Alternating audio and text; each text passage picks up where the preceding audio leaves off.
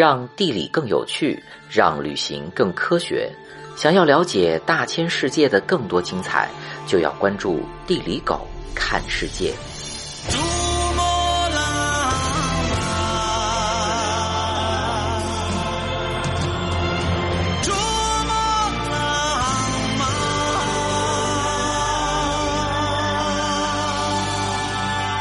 珠穆朗玛峰是喜马拉雅山主峰，是世界上海拔最高的山峰。现在，珠峰归中国和尼泊尔共同所有，世世代代被两侧人民仰望。山体呈巨型金字塔状，有三条山脊，三个面，其中两条山脊就是中尼边界的东段，西北坡和东北坡在中国西藏自治区定日县境内。西南坡在尼泊尔王国境内。早在1718年，中国清政府出版的《黄鱼全览图》中就出现了最早的珠峰记载，当时叫做珠穆朗玛阿林。珠穆朗玛藏语意思就是女神，台湾人直接翻译成圣女峰。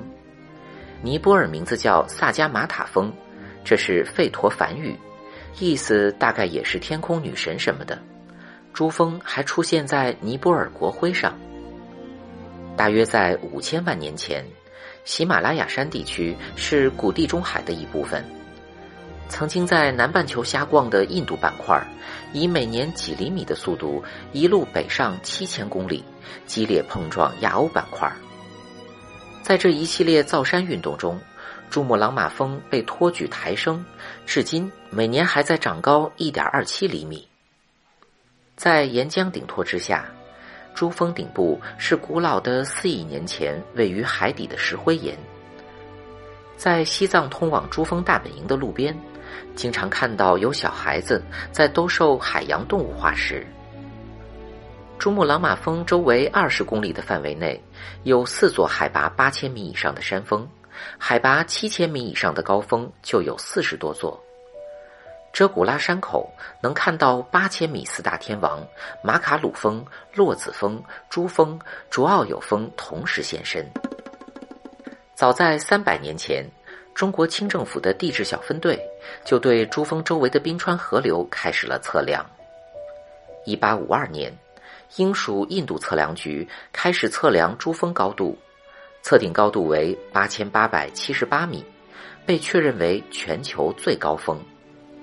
十几年后，英国皇家地理学会以地理学家 Everest 为珠峰命名。虽然他本人都没同意，但目前珠峰的英文名字就叫 Mount Everest。这一百多年间，不同国家测量方式不同，珠峰高度也略有不同。截止到二零零五年，世界各国对珠峰高度的测量已经超过十次。至今，中国和尼泊尔颁发的登顶珠峰证书上的高度都不相同。中国测绘局在二零零五年勘测的峰顶雪面高程是八千八百四十七点九三米，岩石高程是八千八百四十四点四三米。这个海拔高度是民航客机的巡航高度，氧气含量只有平原地区的三分之一，基本就是生命的禁区了。珠峰地区基本没有人类生活，能够生活的动植物很少，当然也有个别比较硬核的，比如生活在海拔五千多米的高山上的开花植物雪灵芝，这么猛，自然被我们纳入中药。还有经常来登山营地里混饭吃的山鸭，也是个高海拔运动高手。缺氧导致的高山疾病是登山运动的第一大敌人。据说海拔七千七百九十米是一个魔鬼高度，即使是专业登山队员都会意识模糊、忘记技术动作，还有人会觉得很热，想脱衣服。随着海拔升高，降低的温度也让珠峰成为世界最寒冷地区之一。珠峰全年平均温度零下二十九摄氏度，低温记录是零下四十三度。珠峰山体占据对流层三分之一的高度，阻挡了印度洋暖湿气流，南北坡的降雨量天壤之别。北坡严寒干旱，南坡湿润。北坡绒布寺的年降水量只有三百三十五毫米，相隔五十公里的南坡南遮巴沙尔降水量九百三十九毫米。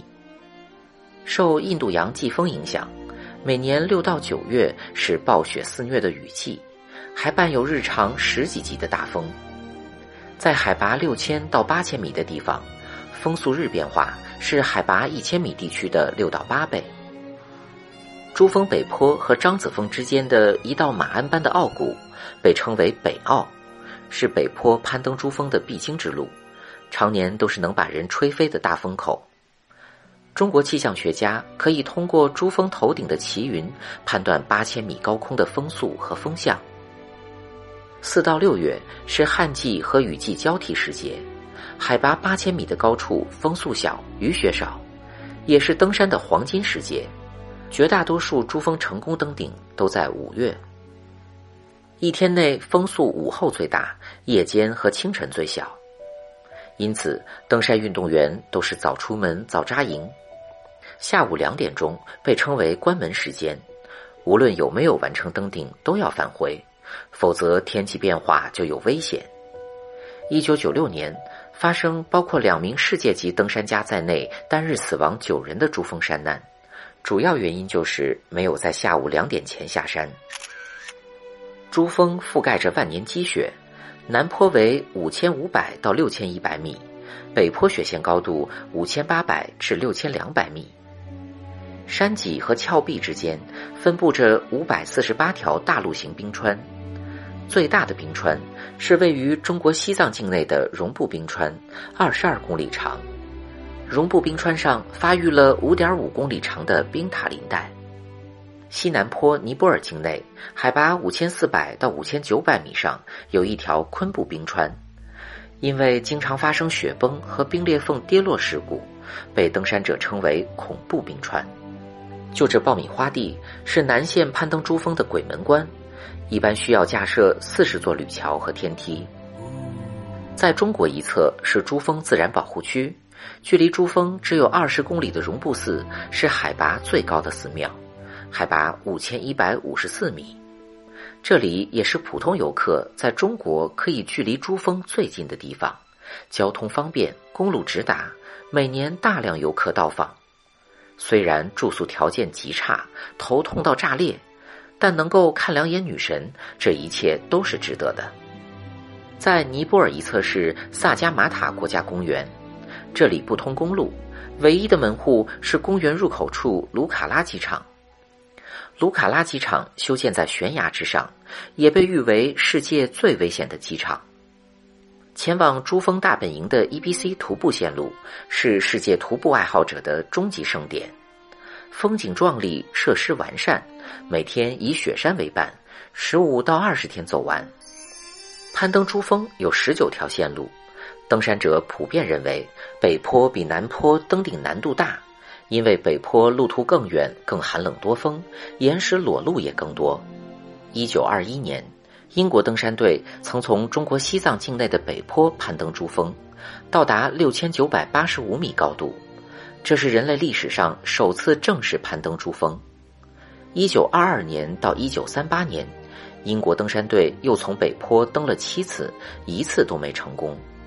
其中，世界著名登山家马洛里和欧文就是1924年从北坡攀登珠峰时遇难的，至今他有没有登顶都是悬案。马洛里在失踪前一年被人们问起为什么要攀登珠峰时回答：“因为他就在那里”，成为今天无数登山爱好者的座右铭。经历数次失败，英国登山队尝试从尼泊尔南坡攀登，终于在1953年。队员希拉里，这位来自新西兰的养蜂人，和来自尼泊尔的夏尔巴向导丹增两人，一路互相扶持帮助，第一次代表人类问鼎珠峰。之后的一九六零年，中国内忧外患，来自各行各业人员组成的登山队，在训练时间短暂、装备简陋的条件下，三名队员王富洲、贡布、屈银华。甚至在氧气耗尽的情况下，第一次从北坡登顶珠峰。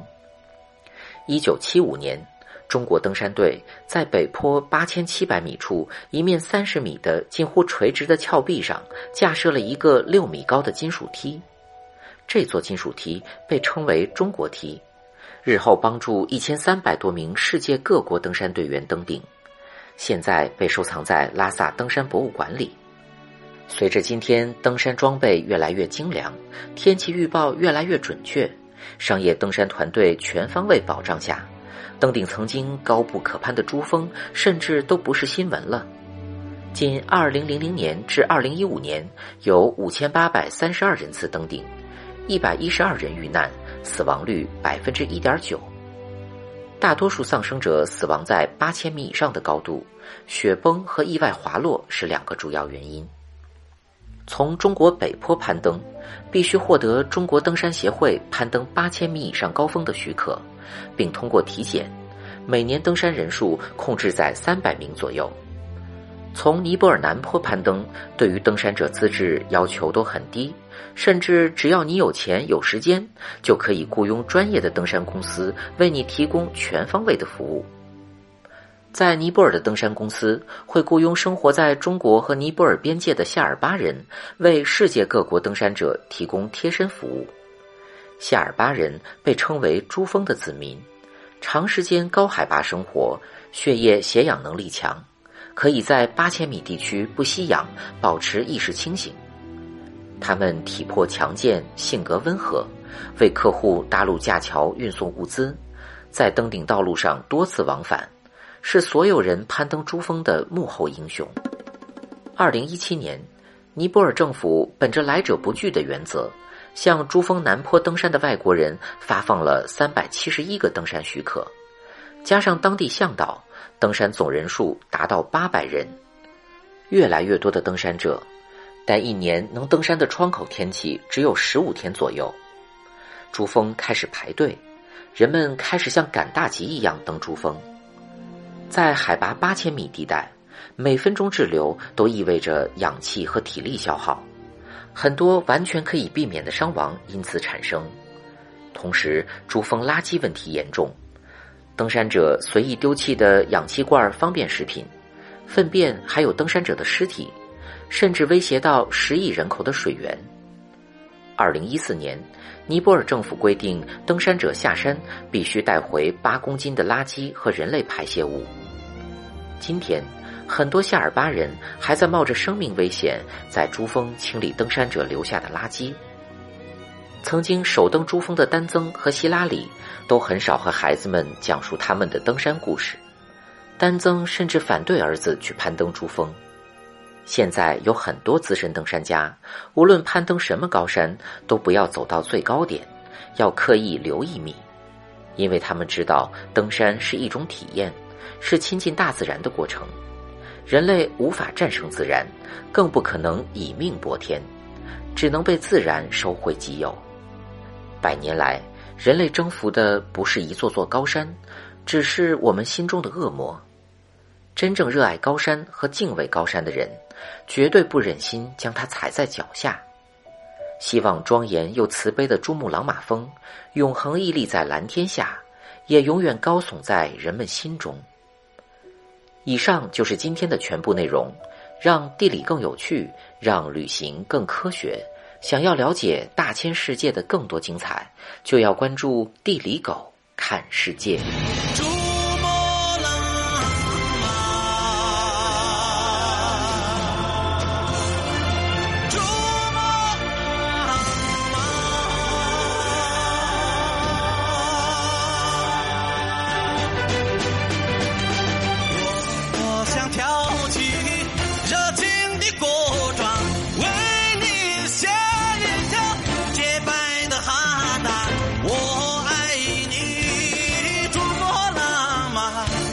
圣洁。